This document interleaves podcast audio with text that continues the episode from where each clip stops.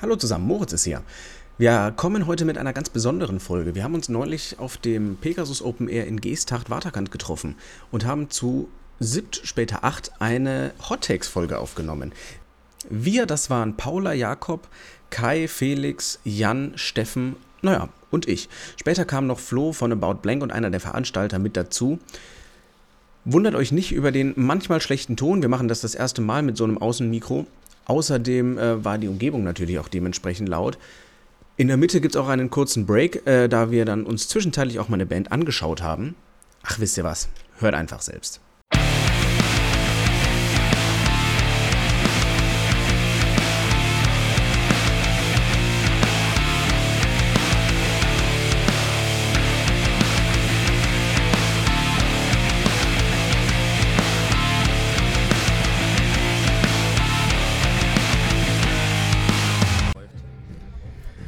Und herzlich willkommen zum ersten, wie soll ich sagen, das ist, ja fast, ist das multikulturell? Wir sitzen hier aus allen Teilen Deutschlands äh, hier live beim Pegasus Open Air in Geesthacht, in fucking Geesthacht, wie wir vorhin festgestellt haben.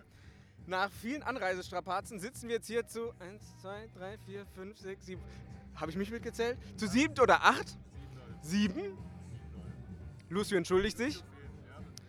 Ähm, und äh, wir haben alle heute schon gut getankt, außer äh, Jan, der hat gestern gut getankt, der tankt jetzt was anderes. Egal. Äh, wir haben, machen jetzt erstmal eine kleine Hot-Take-Folge. Was das ist, werden wir gleich rausfinden. Ich auch, zum Glück bin ich der Letzte, der dran ist. Und hier sind wirklich alle wahnsinnig unhöflich. Musik überall laut, alle am Rumpöbeln, lauter Assis. Furchtbar. Ähm, ich glaube, Kai fängt gleich an mit dem ersten Hot Take und gibt, äh, geben das Mikro einfach rein, äh, rein rum. Heißt das so? Hallo Kai.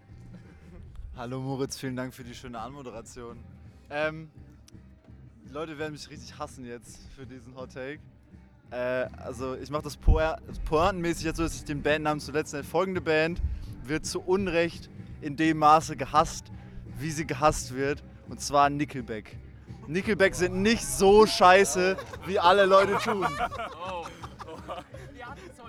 Ja, okay, okay, okay. Ja, dann muss Ich, ich, erlaube, ich erlaube, dass Nickelback kacke sind, aber Nickelback sind nicht so kacke, wie, wie sie kacke gefunden werden. Okay, ja, dann durch, muss Steffen gleich was dazu sagen. Ich habe dazu eigentlich gar nichts zu sagen. Ich habe Nickelback nur in Moritz Playlist gefunden, als wir vorhin, äh, als wir vorhin entweder oder aufgenommen haben. Ja. Und keine Ahnung, Nickelback ist halt wirklich auch so eine overhatede Band. Also sie sind nicht gut, aber sie sind halt auch nicht so scheiße, wie wirklich alle sagen. Da muss ich Kai zustimmen. ja. Ich glaube, der Hot Take ist gar nicht so hot, wie du vielleicht vermuten würdest. Also, ich finde auf jeden Fall auch, äh, Chad Krüger hat auf jeden Fall eine richtig sicke Stimme. Das äh, finde ich schon, doch. Findest du nicht, Felix? Äh, es ist ein bisschen generisch. Bisschen, Aber es verkauft sich gut, in, äh, in, wenn man so in Shoppingzentren geht, so von früher noch. das ist ein super Argument, Jan, für dass die find Band es- nicht so nein, kacke nein, ist. Nein, nein, nein, nein, nein, schau. ja, die Reichweite haben sie mit, mit der, ne? So ist es ja nicht. Also äh, es ist halt so diese Rockband, die so irgendwie radiotauglich ist und die, die läuft dann auch im Kick oder sowas. Also ähm, diese, mar diese markante Stimme vom guten Chat. Wobei, was ich, seltsam, was ich seltsam fand und auch irgendwie witzig und kurios, ist, dass sie ja von ihrem Hit Rockstar ein, äh, eine Shanty-Version rausgehauen haben. Habt ihr das nicht mitbekommen? Nee, ey, das ist, nee, das, das ist so ein Jahr alt oder so. Oder, oder. Ich hab das doch reingeschickt. Ich hab das doch reingeschickt. Nein, es, es, gibt, es gibt eine Sea Shanty-Version von diesem, äh, von diesem Rockstar-Lied, was sie mal gemacht haben, dieses Dings. Ich, kann- ich kann gleich mit meinem Hot Take weitermachen, aber ich glaube, das ist kein Hot Take. Sea Shanties sind die größte Scheiße, die die Erde jemals gesehen hat. Meine Fresse. Der Soundtrack zu Assassin's Creed 4, der, äh, der war großartig. Und da waren sehr viele, da waren sehr viele Shanties drin. Und der war wirklich großartig. Im Spiel auch noch, äh, genau, diese Shanties musstest du im Spiel sogar noch sammeln. Das waren so Collectibles. Da bist du dann rumgerannt und hast irgendwelche Noten, hast so Notenblätter da. hast die Notenblätter da gesammelt, damit deine Crew so singen konnte. Äh, Also ich glaube, ich muss einmal ein bisschen die äh, Shanty-Chöre verteidigen, weil ich bin ganz ehrlich ein ziemlich großer Fan auch von äh, Shanty-Leuten und halt vor allem auch, ich weiß nicht, zählen wir Santia äh, Santiano ist ja auch schon, schon auch, das, die machen auch schon Shantys so. Und ich finde, Santiano ist eine der äh, wenigen Bands, die ich wirklich, da würde ich so auf ein Konzert gehen, da würde ich glaube ich komplett abgehen, weil ich finde, die einfach, die haben einfach einen Sound, den kann man natürlich auch schon irgendwie, andere Bands können den natürlich auch reproduzieren, aber ich finde einfach, Santiano hat einfach so einen Vibe, da finde ich ganz ehrlich, da muss man sich auch, also so, da geht es bei mir einfach komplett ab, wenn ich äh, Shanties höre. Also ich finde, Shanties haben schon auch was, wenn man die, sich die richtigen halt rauspickt. Jetzt nicht so Sonntagnachmittag Chöre anhört. Jetzt, wem ich die Zweitmeinung zum neuen Santiano-Album gebe, das ohne Scheiß in der nächsten Monat besprochen wird, weil Marco sich das gewünscht hat. Was wird gesprochen? Santiano. Ach du Scheiße. Also ich, ich musste mal auf einer langen, langen Autofahrt in den Urlaub äh, Santiano hören und zwar ein Album auf Dauerschleife. Und ich kann ganz ehrlich sagen, dass ich bei den ersten zwei Durchläufen dachte, so schlimm ist es eigentlich gar nicht. es ist eigentlich ganz schnuckelige Musik, um so ein bisschen Auto zu fahren, aber ich habe es nach, spätestens nach dem dritten Durchlauf gehasst. Äh, und seit Ende dieses Urlaubs habe ich es kein einziges Mal mehr gehört, weil ich immer den Raum verlasse, wenn es Ja. gespielt wird. Ich habe Santiano einmal live gesehen im Fußballstadion. War super. Also so drei, so drei Songs, ja. Das, ähm, nee, ich weiß nicht. Ist eher so ein Meme als eine Band, finde ich. Aber, okay. I see. Dann bin ich mit dem Hottag Du dran. bist jetzt in Hottag. Gib ihm. Er hat zugegeben, ich musste mir den jetzt sehr schnell überlegen, aber Können schneiden. Stimmt, wir haben, da, wir haben ja auch, dass du nicht, nicht das im Vorhinein Das angehört ist richtig raw. Such uns jetzt auch irgendjemanden später, der jetzt das Intro live einspielt. Ja, dann, ja, ja. Äh, okay, ähm, also ma, ma, mein Hot Take, die Donuts sind als Punkband überbewertet. Und zwar in vielerlei Hinsicht. Zum einen musikalisch, nicht in dem Sinne, dass man musikalisch große Qualität erwartet, aber ich finde es auch nicht besonders interessant für eine Punkband. Und zum anderen, also ich habe kein Problem damit, dass sie sich gut vermarkten können, aber ich weiß nicht, irgendwie stößt es mir bei den Donuts sauer auf, in welcher Form sie das machen. Wie meinst du das? Wieso? Es ist zu viel. Das ist zu viel. Also, weißt du, sie wollen sich ihren, sie wollen sich ihren Punk-Status erhalten und trotzdem das komplette Vermarktungsprogramm machen. Ich hätte kein Problem damit, wenn sie den Punk-Status abgeben würden, aber da ist halt nichts Alternatives mehr. Du dran. stellst echt die Ist das noch Punkrock-Frage hier. Ich stelle die Ist das noch Punkrock-Frage mit Bezug auf die Donuts und würde sagen, nein, definitiv nicht. Also erstmal würde ich sagen, kontroverse Meinung. Heißen sie die Donuts oder heißen sie die Die heißen die Donuts? Donuts, weil Die das heißen die Donuts, Do ich, ich Ja. nenne die die Donuts. Donuts sind die Teigkringel. Ja, die hatten doch nur. War das nicht so, dass sie das eintragen wollten und aber einen Rechtschreibfehler geschrieben, drin ja. hatten? Ja. Also wollten sie sich ehemals Ich glaube, die die Donuts Donuts, nennen. die Donuts heißen Donuts wegen Do Nothing. So. Also ich finde, die Donuts sind nicht überbewertet als Punk. Ich mag die Donuts, auch wenn ich finde, dass sie jetzt nicht die musikalisch äh, krasseste Band und auch nicht die interessanteste Punkband sind, aber die sind einfach sehr sympathisch und die haben, äh, machen sehr gute Konzerte, finde ich. Und die machen einfach immer sehr viel Spaß. Auch nach dem zehnten Konzert in einem Jahr kann man sich die immer noch angucken. Ich habe drei gesehen und das zweite war schon zu viel. Okay, ich muss kurz dazu sagen, ähm, die folgenden Anmerkungen sind äh, möglich, möglicher, möglicherweise beeinflusst, weil ich ähm, für das Label arbeite, wo Ingo Dunat letztens äh, sein neues Projekt rausgebracht hat. Aber ähm, der hat neulich mit äh, dem einen von Adam Angst und äh, noch so Menschen von Schrottgrenze und so äh, ein, ein Album gemacht von einer neuen Band, die heißt. Ich würde sagen. Ich würde. Nee. Wirklich? Ja, aber ich glaube, es war gerade egal. Also ich würde auch Duchamp nach dem französischen Maler sagen, aber ich höre es überall immer, es heißt Duchamp, keine Ahnung, oder Duchamp. Jedenfalls, was ich dazu sagen will, also erstmal ist dieses Projekt, finde ich, ein relativ guter Beweis dafür, dass Ingo Knollmann eigentlich noch ein ziemlicher Punk ist, weil das ist so ein super oldschooliges Hardcore-Projekt, das eigentlich kein Schwein mehr interessieren dürfte heute, aber er hat es irgendwie trotzdem gemacht. Und, ähm, Und zweitens weiß ich auch, so in der Zusammenarbeit mit dem ist der Typ auf jeden Fall so nicht so von wegen, ja, man würde jetzt eher so Influencer-Marketing machen oder sowas, wenn er modern ist, aber der Typ fragt dich halt eher so, boah, ich habe 1983 mal so ein Fanzine in der Hand gehabt und warum ist denn das nicht auf eurer Liste? So, also ich glaube, das ist schon, schon auch ein bisschen punkig auf jeden Ich Fall. stelle gar nicht in Frage, dass das coole Typen sind, aber ich mag weder die Art und Weise, wie sich die Band verkauft, noch ihre Musik wirklich. Okay. Ihr wolltet Hot Takes haben, hier habt ihr welche. Noch jemand was zu den, äh, den, den äh, runden Teigwaren sagen? Äh, niemand? Also ich bin halt schon so, ähm, ich habe voll vergessen, was ich sagen wollte gerade. Scheiße. Äh,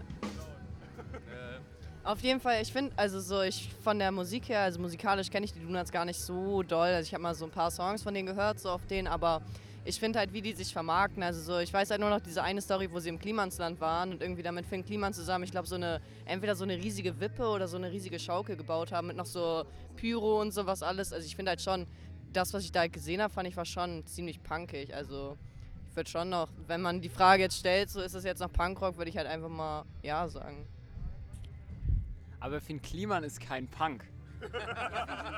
aber Finn Kliman ist kein Punk. Ernsthaft? Ja, Hat der nicht. Aber der hat auch ein Handfeld jetzt. ja, das ist aber Nutzhand. Aber Tom ist auch ein guter Baumarkt. Tom, bitte sponsor. Es gibt auch noch andere Baumärkte. Ja, aber von dem werden wir nicht gesponsert.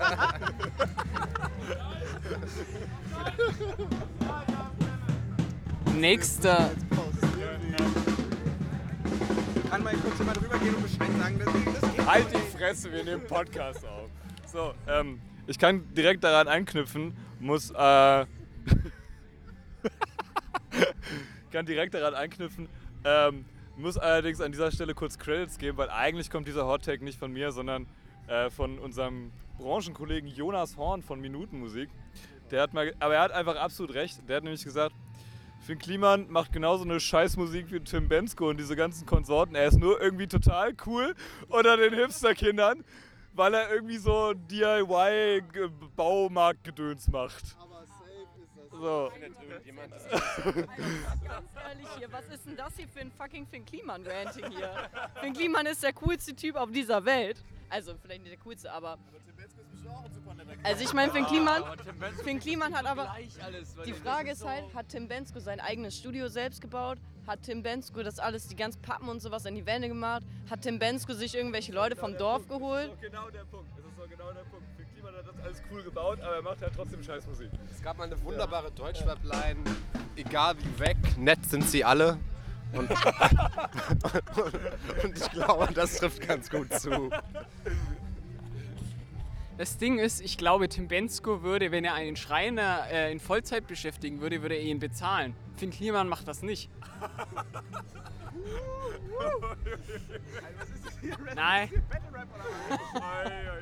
Ja, und bei Finn Kliman gibt es auch danach noch Jackie Cola oder Bier.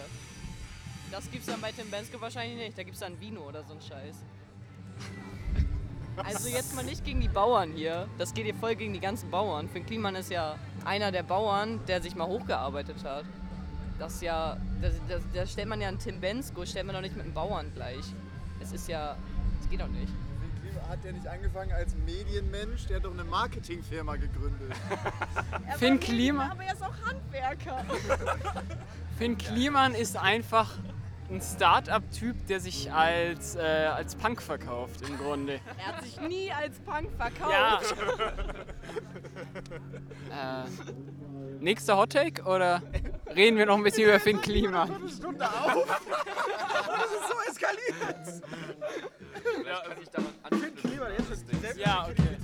Ich weiß nicht, ob das jetzt ein Hot Take ist. Ähm, es fällt mir auch gerade nur so spontan an, aber so alles, was so an deutscher Popmusik gerade läuft, ist so verweichlichtes, philosophisches, angehauchtes Scheißzeug und es klingt alles gleich und es ist alles immer.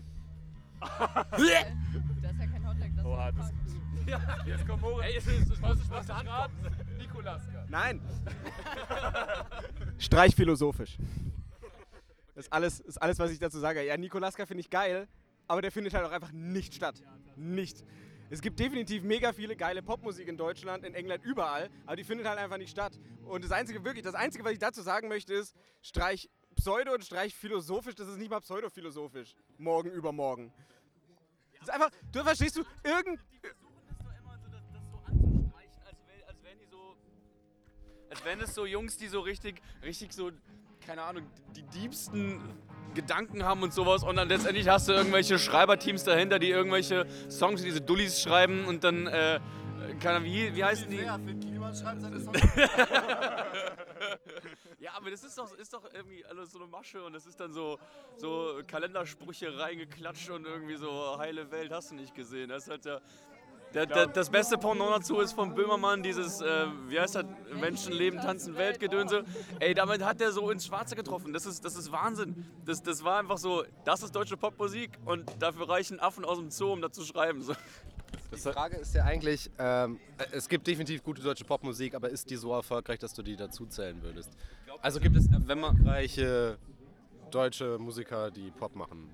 Ja, Ähm, auf jeden Fall. ja. Aber sie laufen leider nicht im Radio oder nicht so. Sind sie nicht erfolgreich?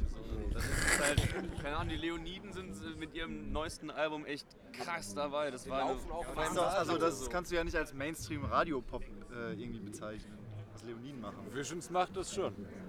Aber der, der das neue, neue Drangsal-Album ist ja auch viel zu gut. Also das, das was im Mainstream läuft, ist ja irgendwie alles Mist.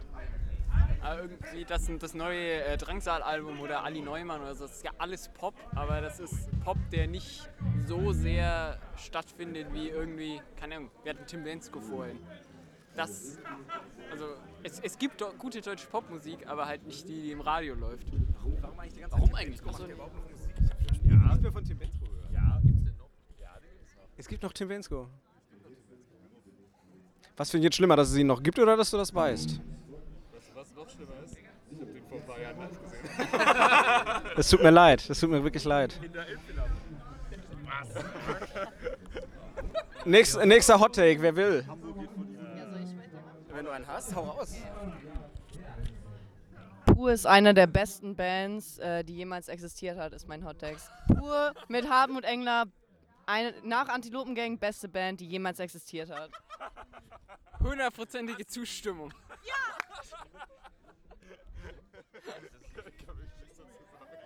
Nein. Mir fehlen die Worte. Sekunde, Sekunde. Nein, aber ich möchte ganz kurz anmerken, mit meinem Nein möchte ich glauben, ich habe euch argumentativ schon geschlagen. Also wer den Pur Partymix nicht mitsingt, Also, dass diese Band einen pur Hitmix hat, das also es ist eigentlich schon Argument genug, dass die nicht die beste Band aller Zeiten sein Ich habe können. letztens herausgefunden, es gibt schon drei Versionen vom Pur Party Hitmix. So, jetzt zeigen wir den Antilopengang Hitmix und dann könnt ihr, hier können wir weiter diskutieren. Aber so, also das ist ja schlimm. Ja, ich schließe mich der, der Meinung meiner Vorredner an. Wirklich ein extrem penetranter Soundcheck hier. Ja, durchaus. Danke. Ja, Steffen, möchtest du deinen Hot Take vorstellen? Äh, weil jetzt alle gegen irgendwelche Künstler haten, schließe ich mich mal an und sage, Pink Floyd ist völlig überbewertet. Nein! Geh weg! Was soll ich dazu sagen, Alter? Die haben, ich, es gibt, ich, also ich finde allein, um zu bemessen, wie groß Pink Floyd ist, kann man einfach sagen, wie viele Bands gibt es eigentlich, bei denen man sagt, das ist der Sound von XY, egal, wenn so eine minimale Referenz, immer wenn irgendwo so eine verhallte Gitarre zu hören ist mit so großer sphärischer Harmonie, immer, das ist der Pink Floyd Sound. Guck mal, wie ein, einflussreich die einfach sind so. Also, und was für. Ah, warum? Warum overrated? Weil du hörst diese verhallte Gitarre und dann alle, oh mein Gott, ist das großartig, aber es ist halt einfach eine verhallte Gitarre so. Und dann kommt Roger Waters rein und klebt irgend so ein Kalenderspruch, äh, äh, Ka Kalenderspruch Kapitalismuskritik darauf. Und alle sagen, äh, The Wall ist so, The Wall ist mega weil es da um die Vereinzelung des Menschen in der, in der Gesellschaft geht, aber es ist, es ist einfach aufgeblasen, so wie diese, wie diese Wand, die sie da aufbauen, die da irgendwie 10 Meter hoch ist. Es würde reichen, wenn die Mauer 3 Meter hoch wäre auf ihrer Bühne. Ja, sie, sie, also sie bauen sie auf 10 Meter hoch. Ich, ich weiß. Ja, also ich finde, also gegen Pink Floyd zu schießen, na, ich weiß ja nicht so genau. Ich, also Pink Floyd ist schon eigentlich einer der krassesten Bands. Besser als Pur auf jeden Fall. Sorry, not sorry. Hey, wow, wow, nix Also das Pink Ding Floyd, ist ja, Pink Floyd sind ja eigentlich gecancelt, weil Roger Waters äh, BDS unterstützt. Insofern sind die eigentlich raus. Aber Also wenn die Scheiße gebaut haben, sind die natürlich overrated as fuck. Ja, aber die Musik ist so toll. Dann kann man ja auch, also mein, meine Band, die ich jetzt in den Ring schmeißen würde, wäre Led Zeppelin, weil die sind nämlich auch overrated. So, weil das sind nämlich auch, das sind nämlich auch irgendwie bisschen so Showies gewesen. Und also sogar schon Kurt Cobain hat gesagt, Led Zeppelin sind Kacke. Und also Aber Kurt Cobain Der will's war ja wissen. eher So ein Anti-Show. Was, ich, was, ich, äh, was ich Pink Floyd geben würde, ist, dass sie nicht äh, von irgendwelchen Blues-Leuten geklaut haben. Das haben ja Led Zeppelin massenweise. Also bei, bei Led Zeppelin overrated würde ich mitgehen, aber Pink Floyd, in, we in welchem Universum, Alter? Also, ich weiß nicht, so viel großartige Songs. Ich würde sagen, Wish You Were Here ist das schönste Liebeslied, das es jemals gegeben hat. Hands down. Also, will, will jemand ein schöneres Liebeslied als Wish You Were Here nennen? Bitte. Antilopengang verliebt, bestes Liebeslied, was jemand Ja, nur mit Monchi, aber nur wenn sich Monchi und Deja dann auch wieder, wenn die wieder rummachen. Dunkelperlen auch. Ja, der ist natürlich auch schön, ne? Oder ich lieb dich, egal wie das klingt, vom Pur kann man natürlich auch. Ist niemals so schön wie Wish You Were Here. Ihr habt alle keine Ahnung. Ja, ja was äh, ist der Podcast jetzt vorbei? Ist, äh, Sagen, wir haben die erste Runde geschafft. wir haben die erste Runde geschafft. Und das passt. Ja. Okay, wo muss ich jetzt draufdrücken? Wo muss ich jetzt draufdrücken? Auf, auf Stopp? So, Hot Takes Teil 2 vom Plattensprung im Podcast. Ich kann, kann es mit dem Double Time noch nicht so gut, aber besser als Kollege kriege ich es hin. Äh, wie, die Runde ist erweitert. Flo ist zu Gast, der, äh, weil wir im Thema sind, Babo, Babo vom äh, Pegasus. Ähm, wir sind bei den Hot Takes Teil 2 und kriegen von dir gleich den ersten Hot Take. Genau, ja. Moin, ich bin Flo. Ich komme äh, vom äh, Pegasus Open Air. Wir veranstalten seit 2014 äh, umsonst und draußen Festivals, normalerweise im relativ kleinen Rahmen. Jetzt durch äh, Neustadt Kultur, gefördert vom äh, Bundesministerium äh, für Kultur. Ähm, total cool. Ein großes Festival hier in Geesthacht, Geesthacht Waterkant. Und ja, ich stand heute natürlich auch selber auf der Bühne mit About Blank und äh, freue mich super hier zu sein. Freue mich auch beim Album der Woche jetzt gerade äh, im Hot Take zu sein. Und ich darf eine wunderbare These ausstellen. Und ich äh, stelle einfach mal die These auf: ähm, Corona ist ein Kulturbooster. Und äh, ein Kulturbooster. Und daraufhin würde ich einfach mal weitergeben und mal die erste, die erste. ähm, also klar, durch Corona sehr viel eingeschlafen, ist natürlich alles liegt brach. So, zack. Wir haben einen wirklich kompletten äh, Lockdown. Wir haben keine Kultur.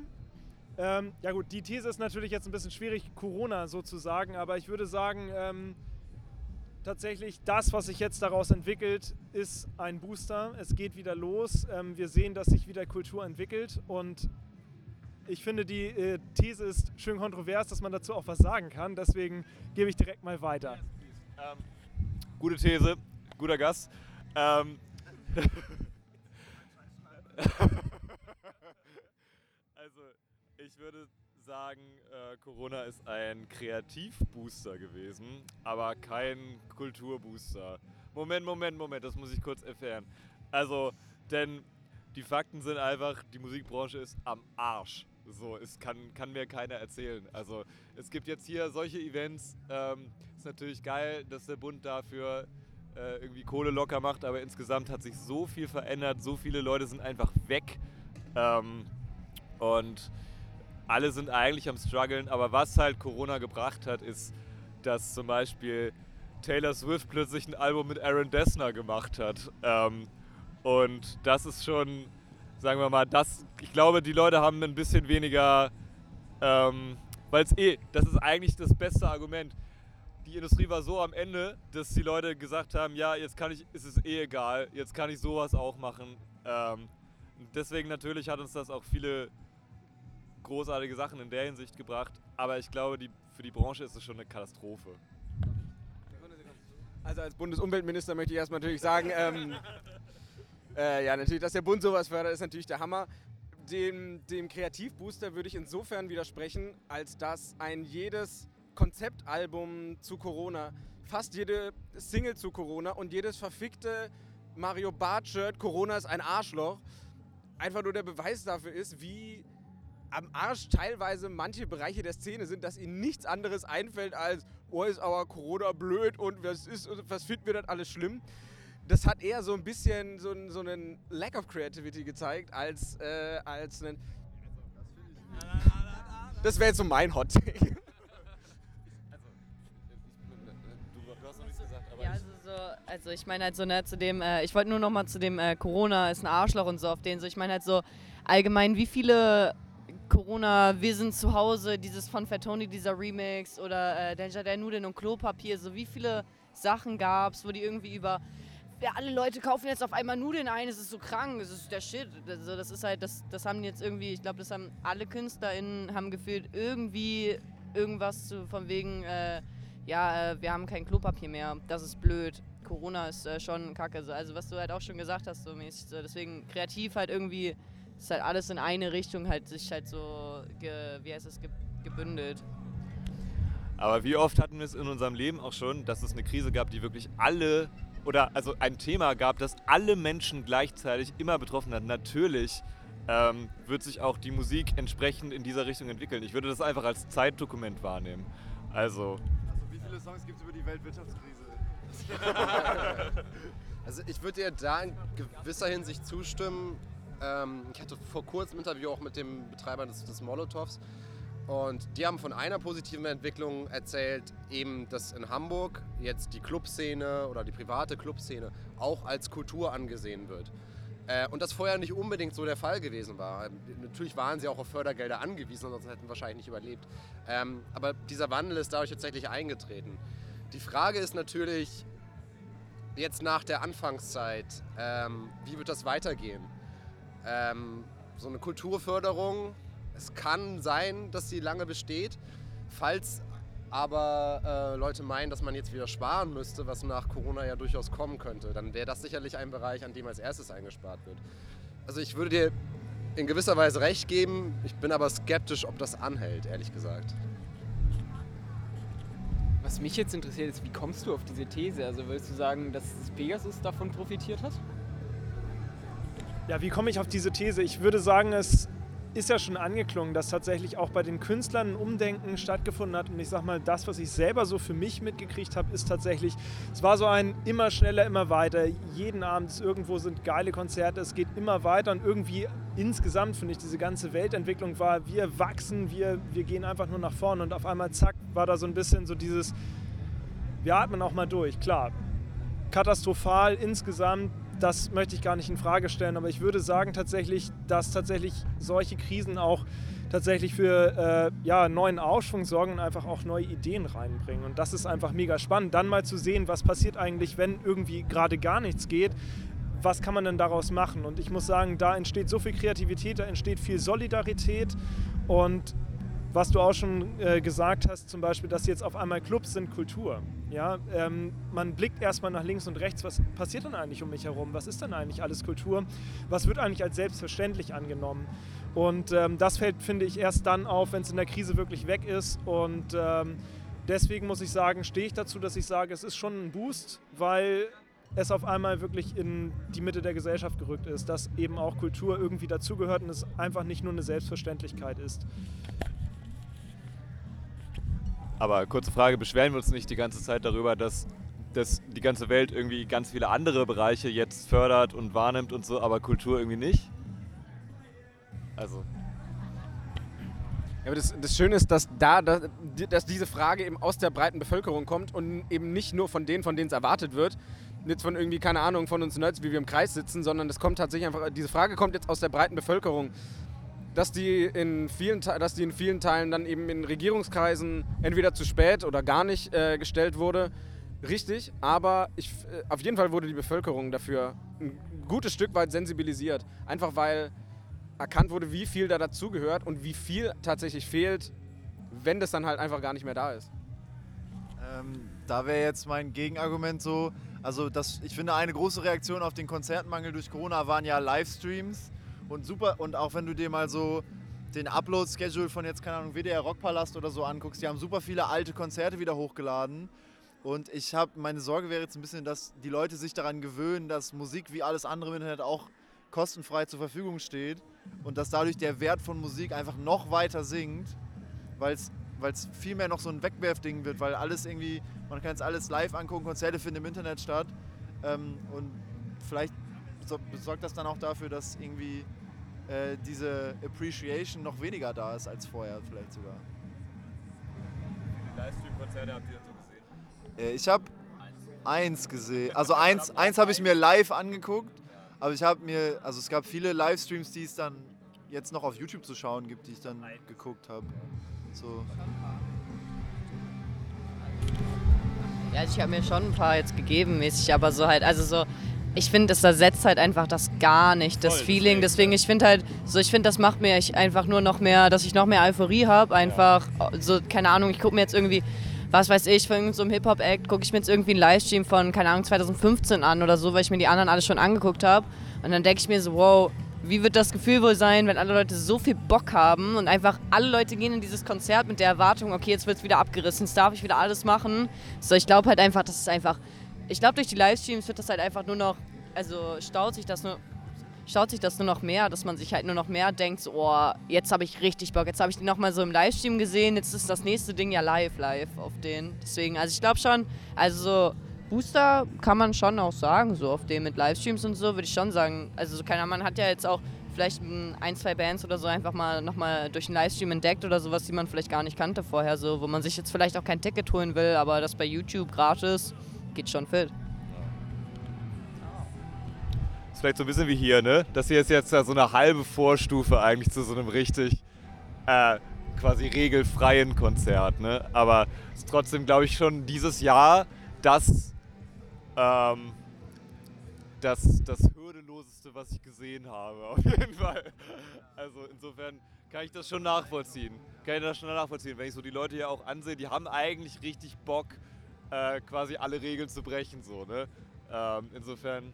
Machen sie Ja. natürlich aber nicht. Machen sie natürlich nicht, nein, auf gar keinen Fall. Ähm, aber ich, ja. Okay, insofern, ja, ich kann, ich kann den Take schon verstehen. Auf jeden Fall.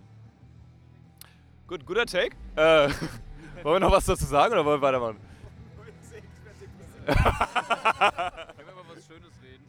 Äh, soll, soll, ich, soll ich meinen Take machen? Ja. Mach mal, mach mal einen Take. Äh, mein Take ist, ähm, also ich, wenn dieser Podcast rauskommt, ist der Text wahrscheinlich schon draußen. Äh, ich habe für diesen aktuellen Themenmonat, wir, wir sprechen, Flo, diesen Themenmonat haben wir über Castingshows geschrieben. Und äh, ich habe einen Text geschrieben über Dieter Bohlen. Und ich habe in diesem Text geäußert, dass ich der Meinung bin, dass äh, Dieter Bohlen der einzige Mensch in Deutschland ist, der als Songwriter seinen Status hat. Stefan Raab. Was ist mit Stefan Raab? Also wenn man über Dieter Bohlen redet, muss man auch über Stefan Raab reden, Ja, okay, okay. Er ist der Master. Eine, ein Name, der dann immer vergessen wird, äh, weil er fast noch erfolgreicher war, fast erfolgreicher war als Dieter Bohlen, Frank Farian. Boney M, der, der Mastermind hinter Boney M. Also du, Boney M gehört zu den erfolgreichsten äh, deutschen. Äh, also Es geht um die, um die öffentliche Wahrnehmung bei Dieter Bohlen. Also wer, wer, sagt, wer sagt denn, boah, Frank Farian, Alter, geiler Songwriter. ja, aber die Leute reden, Die Le- Leute sagen ja auch nicht Dieter Bohlen, geiler Songwriter. Die sagen, ja, sondern modern. die sagen Dieter Bohlen Pop-Titan, weil Dieter Bohlen selber diesen Satz immer und immer wieder genau, erbricht. Um das zu präzisieren, du hast ihn den größten Songwriter in Deutschland genannt oder so? Ja. Ja, okay. Ja, also. Dieses Thema Pop-Titan, das gehört ja genau dazu. Also, also mein, mein, kann ja mal kurz mein Argument ein bisschen aufdröseln. Also, ich habe damit angefangen, dass eigentlich in deutscher Popmusik ist es ja gang und gäbe, dass ganz viele Leute äh, extern dazu schreiben. So, ne? Also, dass irgendwie Mark Forster seinen, seinen Scheiß nicht schreibt oder so. Ist ja total normal. Was? Ja, verrückt, ne? Aber der Punkt ist auch, der Punkt ist auch, ähm, diese Leute verschleiern das, dass das so ist. Ne? Also keiner, keiner will zugeben, dass irgendjemand externes für die schreibt. Anders bei DSDS. Bei DSDS ist absolut offensichtlich, dass die Leute, die da auf der Bühne stehen, ihre Songs nicht geschrieben haben. Und es wird sogar propagiert, dass Dieter Bohlen diese Songs geschrieben hat. Und das ist absolut einzigartig. Also wo gibt's sowas sonst? Wo ist ein Selling Point für einen Song Dieter Bohlen oder irgendjemand anders außer der Künstler hat ihn geschrieben? Muss ich, auf, muss ich auf jeden Fall zustimmen. Allerdings den Punkt, wenn du dir einfach mal anschaust, wer so die letzten Jahre bei DSDS gewonnen hat, da glaubt auch keiner, oh, der hat, jetzt, der hat aber den Song selber geschrieben hier. Wer hat eigentlich das letzte Mal DSDS gewonnen, ist die viel bessere Frage. keine Ahnung. aber, aber der Song ne, wurde geschrieben. War das nicht Xavier Nadu, der immer für die Jury da reinberufen wurde oder in Überlegung stand? Äh, nee, nee, nee, nee, nee, Oder nee. er war drin? Der? Wendler. Der Wendler war es. Der Wendler war es. Nein, Xavier Nadu war in der Jury, dann der Wendler und der Wendler wurde dann ge der Wend- Und der Wendler wurde dann hier geblurrt. Durch eine goldene CD, das muss man dazu sagen. Das ist so fantastisch. Aber wenn wir schon dabei sind, ist eigentlich oder war eigentlich nicht Xavier Naidoo, jetzt kann man es ja nicht mehr sagen, aber war nicht eigentlich Xavier Naidoo als Songwriter angesehen in dem Sinne? Also klar, nicht für andere, aber für sich selbst. Nee, ja, Ja, aber aber das geht, also ich glaube, ja Jakobs. Take ist ja precisely das für Okay, andere schreiben. ja, Ja. gut. Ja, dieser Boden ist sozusagen der einzige Fall, wenn es cool, dass es cool ist, dass ein anderer für dich den Song geschrieben hat. genau. Weil sonst ist immer diese Authentiz Authentizitätsfrage. Äh, außer bei Dieter Bohlen, da feiert man es halt, äh, dass jemand anders den Song geschrieben hat. Und da würde ich dir jetzt, also man, mir fällt tatsächlich niemand anders ein. Ja, aber für wen hat der, denn- für wen hat denn Stefan Raab Songs geschrieben? Lena Meyer-Landrut, der ist doch hier ESC, das ist doch der, das ist der Pop, der Pop-Titan des ESC, wenn man so sagen darf.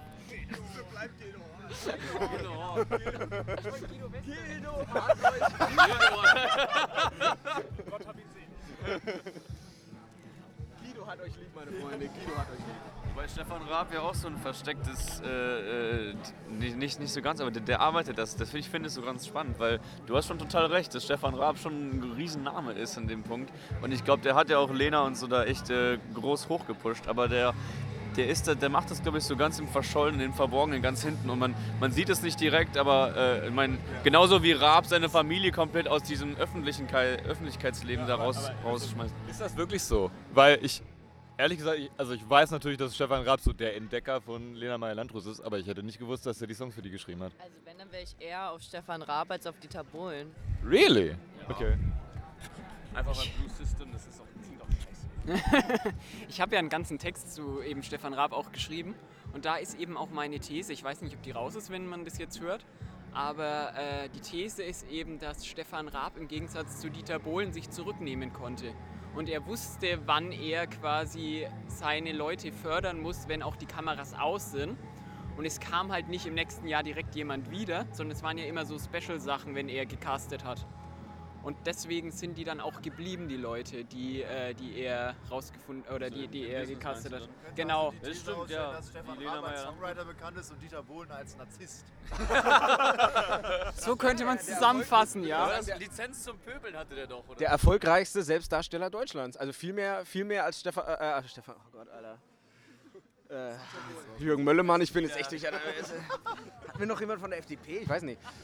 Wir brauchen den nächsten Hottag, ich komme durcheinander. Hau raus. Hot Take: Idylle ist das beste Heiß-Kalt-Album. Du hast sowas von Unrecht, Alter. Im Leben nicht, im Leben nicht. Aber du würdest, okay, auf welches Album würdest du gehen? Ich würde ich würd, ich würd, äh, auf, auf, aufs erste Album gehen. Ja, wusste ich. Wusste ich. Du hast auch Unrecht. Wenn irgendwas, dann vom Wissen und Wollen. ja, auf jeden Fall nicht vom Stehen und Fallen.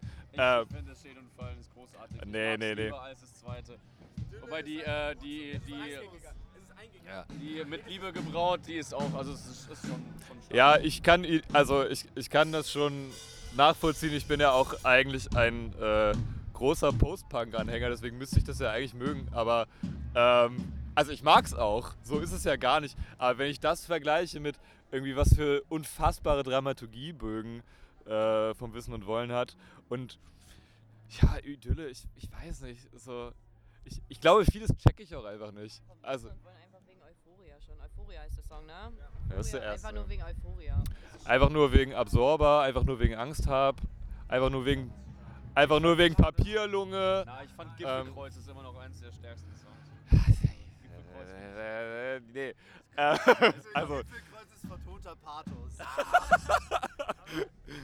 Hot Take wäre ja, äh, die EP ist der beste. ja, das ist kein Hottag, das ist einfach nur Fake News.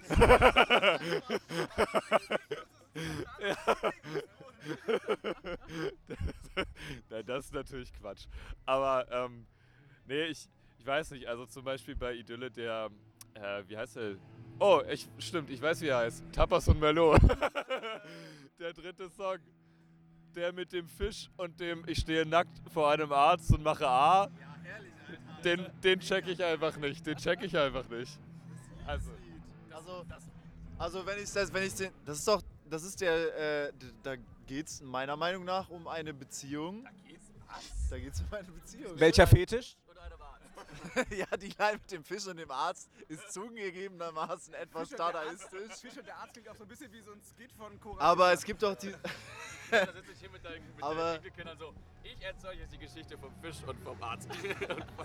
Aber es gibt doch diese Line, äh, du lerntest Mathe und ich nahm dein Ritalin. Also ich bin der Meinung, dass äh, es um eine Beziehung zu, also um eine unglückliche Beziehung geht. sehr interessant. Ich habe mich wirklich, ich habe wirklich nichts daraus lesen können. Und Julius Erklärung war immer, dass das einfach so, so ein Dada-Text ist, der so gar keinen Sinn ergeben soll. Ich habe es immer als Drogengeschichte interpretiert. Mit dem Schuhkarton voll Weed oder was? das ist ein anderer Song. ja, ja. Ähm, nee, auch äh, wo er meinte, äh, dass sie den großen Schein teilen und so. Ja. Das war so meine. Nein, feierlich den letzten großen Schein. Ja. Ja. Also, Ich kann es nicht oft genug sagen. Es ist einfach dieses Lied, in dem es um Liebe geht. Wir brauchen einen neuen Hottag. Ich glaube, sonst gibt es heute Tote. Also mein Hot Take ist, ich finde, ähm, Dudelsack Musik ist sehr underrated und wird ohne Grund komplett gehasst, weil es ein Instrument ist, was es, finde ich, vom Sound so nie wieder gibt. Biffy Clyro haben das gemacht, deswegen kann das nicht scheiße sein. Immer wenn ich Dudelsack höre, habe ich das Gefühl, es gibt nur einen einzigen Song auf dem Dudelsack, den alle spielen. Ich kann auch nicht sagen, wie er heißt oder so, aber es gibt nur, es gibt nur einen Dudelsack-Song. Mehr habe ich dazu nicht zu sagen. Also ich, Aber es ist ein, ein unglaublich spannendes Instrument. Also, wie so, also ich finde das irgendwie total spannend, wenn man sich so überlegt, wie so ein Instrument überhaupt entsteht. Also irgendwer ist ja mal hingegangen und meinte so, boah, wenn man das so und so konstruiert und dann irgendwie diesen, diesen Balk da drunter, da hast du dann diese, diese Pfeifen und sowas wie eine Flöte, dann, äh, dann- und dann kommt da äh, Musik raus. Also so. du redest gerade über wahnsinnig die spannend. Nation, die den Haggis erfunden hat. Wir müssen nicht über diese Nationalküche Also ich- Schmeckt sowieso alles scheiße. Ich glaube, um nochmal was Substanzielles dazu zu sagen, ich glaube, mein Problem. ich glaube, mein Problem. Ja. Warum bist du so, Jakob? Ich glaube, mein Problem mit Dudelsack ist ein ähnliches, wie ich mit Orgeln habe. Und zwar, dass es irgendwie nicht so eine richtige Dynamik gibt. Oh, Also es ist. dann hast du die falsche Musik gehört auf jeden Fall.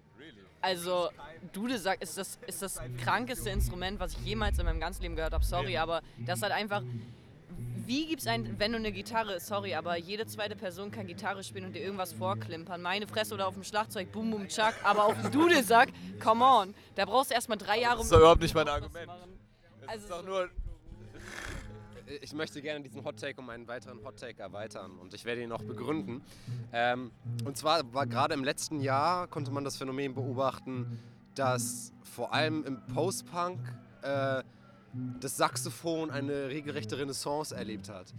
Ähm, das hätte man vor zehn Jahren höchstwahrscheinlich auch nicht mehr geglaubt, dass dieses Ding nochmal aus dem Sexy Sex Man äh, Schublade herauskommt. Ähm, aber ich finde es tatsächlich nicht schlecht eingesetzt, zum Beispiel bei Viagra Boys oder äh, wer hat es noch benutzt? Black Country New Roads. Ähm, Cora Winter. Cora Winter auch. Allem. Und das auch nicht im letzten Jahr. Ich, ich möchte demnach, ich möchte demnach den, den Hot Tag äußern, dass der Dudelsack wohl möglich. Äh, ja. Also das neue heiße Instrument äh, des Postpunks in drei Jahren sein könnte. Denn ich könnte mir durchaus vorstellen, dass das zu der Dynamik des Postpunks, also gerade das Monotone, was du angesprochen hast, durchaus passen könnte.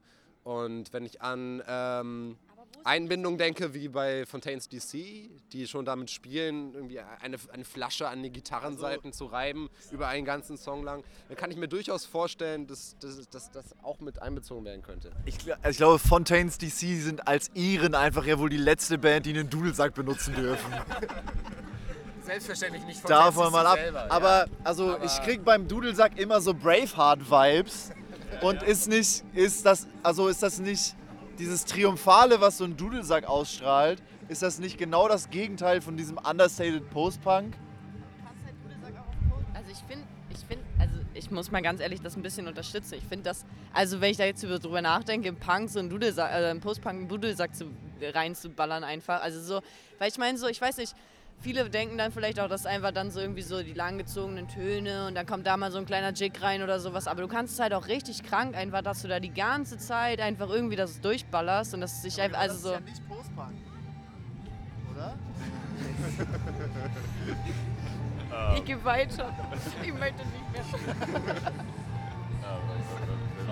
Möchte sich noch jemand zu dieser Thematik äußern? Also wir haben jetzt aufgefasst, Dudelsack ist gut. Nicht empfangenes High Five. Moritz, du hast noch gar nichts gesagt. Ich habe auch keinen wirklich kontroversen. Ja, mir, mir fällt nur eine, eine Sache noch ein, aber ich weiß gar nicht, wie viele aus der Runde die Band hören. Smile and Burn auf Deutsch oder auf Englisch besser? Du musst ja äußern, was besser ist. Ja Ich muss äußern, ich finde ich find tatsächlich, äh, auf Englisch waren sie cooler, aber ich finde es spannend, dass sie es auf Deutsch gemacht haben. Das ist ein harter Diss, weil das Deutsche kam ja danach. Ja. aber nein, ich, ich liebe Smile and Burn, ich bin ein großer, Verehrer und echt Riesenfan dieser Band. Ich finde die großartig, äh, nach wie vor. Ähm, und es war, glaube ich, es ist ein sehr äh, äh, mutiger Schritt auch, das, äh, die Sprache zu wechseln, nachdem man dann irgendwie mehrere Alben auf Englisch gesungen hat und damit richtig Erfolg hatte und dann zu sagen, wir machen es jetzt mal komplett anders. Ähm, vielleicht, vielleicht, wenn ich in irgendwie in, äh, in ein paar Jahren mehr dann noch, noch äh, einfach weiter diese Alben höre und vielleicht kommt ja noch ein zweites auf Deutsch, dann denke ich mir so, es ist in beiden Sprachen äh, großartig. Und äh, gerade im Moment denke ich mir so, das Englische war noch besser, weil ich äh, mit dem äh, kleinen Gedanken spiele, mir äh, ein Tattoo von denen also etwas stechen zu lassen. Ähm, deswegen muss ich auf die englische Schiene setzen, aber mich würde interessieren, was der Rest dazu so sagt. Hot Take Band Tattoos sind eine ganz schlechte Idee. Nein, nein, sind sie nicht, weil ich hab eins. Also sei ruhig. Ich habe ja gesagt, eine Überlegung. Es ist ja noch nicht in die Tat umgesetzt. Wer weiß, ob es jemals passieren wird. Steffen, ich cancel deinen, äh, deinen Hot Take. Und äh, den, den nehme ich gerne. Allerdings, ich find, find, fand das äh, deutsche Album von Smile and Burn, unabhängig davon, dass das, was sie davor gemacht haben, mega geil war. Äh, ich fand das Album tatsächlich um einiges besser. Ich finde diese, diese Selbstoffenbarung, die sie immer wieder, äh, die, sie, äh, die sie da immer wieder bringen, wie sie sich quasi selber so überhaupt, einerseits überhaupt nicht ernst nehmen und auf der anderen Seite so hart mit sich selber ins Gericht gehen, das ist, das ist sowas von unfassbar spannend. Fast so ein bisschen wie so. Hat, hatte, hatte beim ersten Hören so ein bisschen was von so einer Milieustudie. Auch dann, als du das, das Interview mit äh, Sören Frei fürs, äh, fürs Kaffeekränzchen gemacht hast. Das fand ich so unfassbar geil. Und noch was, das, gerade weil ich das zurzeit wieder mal fühle, wie äh, selten zuvor, äh, zünd mich an. äh, ist so ziemlich das Catchigste, was ich seit Ewigkeiten gehört habe. Und ich glaube nicht, ich höre hör keinen Song zurzeit so oft wie äh, Zünd mich an. Zurzeit, zurzeit wieder. Es ist so, zurzeit wieder äh, harte Smile and Burn Phase. Und ich finde das Album absolut sensationell. Und äh, es ist jetzt kein übermäßiger Hot Taker. Ich finde, dieser, dieser Switch von Englisch auf Deutsch ist denen so viel besser gelungen als Itchy. Äh, ich, ich, hoffe, ich hoffe, dass Sibi so ein äh, Podcast-Gast ist, der nicht in die Podcasts reinhört. Also es war, war, ein, war ein ultra cooler Gast und ich kann es auch gar nicht fassen, dass wir jetzt Gäste bei uns im Podcast haben. Ähm, Also Shoutout an meinen Burner an der Stelle so, aber ey, wir müssen ganz kurz zu Ende der Aufnahme kommen, weil äh, Montreal fängt in einer Minute an zu spielen. äh, wir sehen uns, ich glaube, wir sprechen uns heute nochmal im, äh, im Bus oder Zug nach Hause. Vielen Dank, dass du da warst. Sehr gerne, hat Spaß gemacht mit euch. Äh, wir gehen jetzt saufen und Montreal angucken.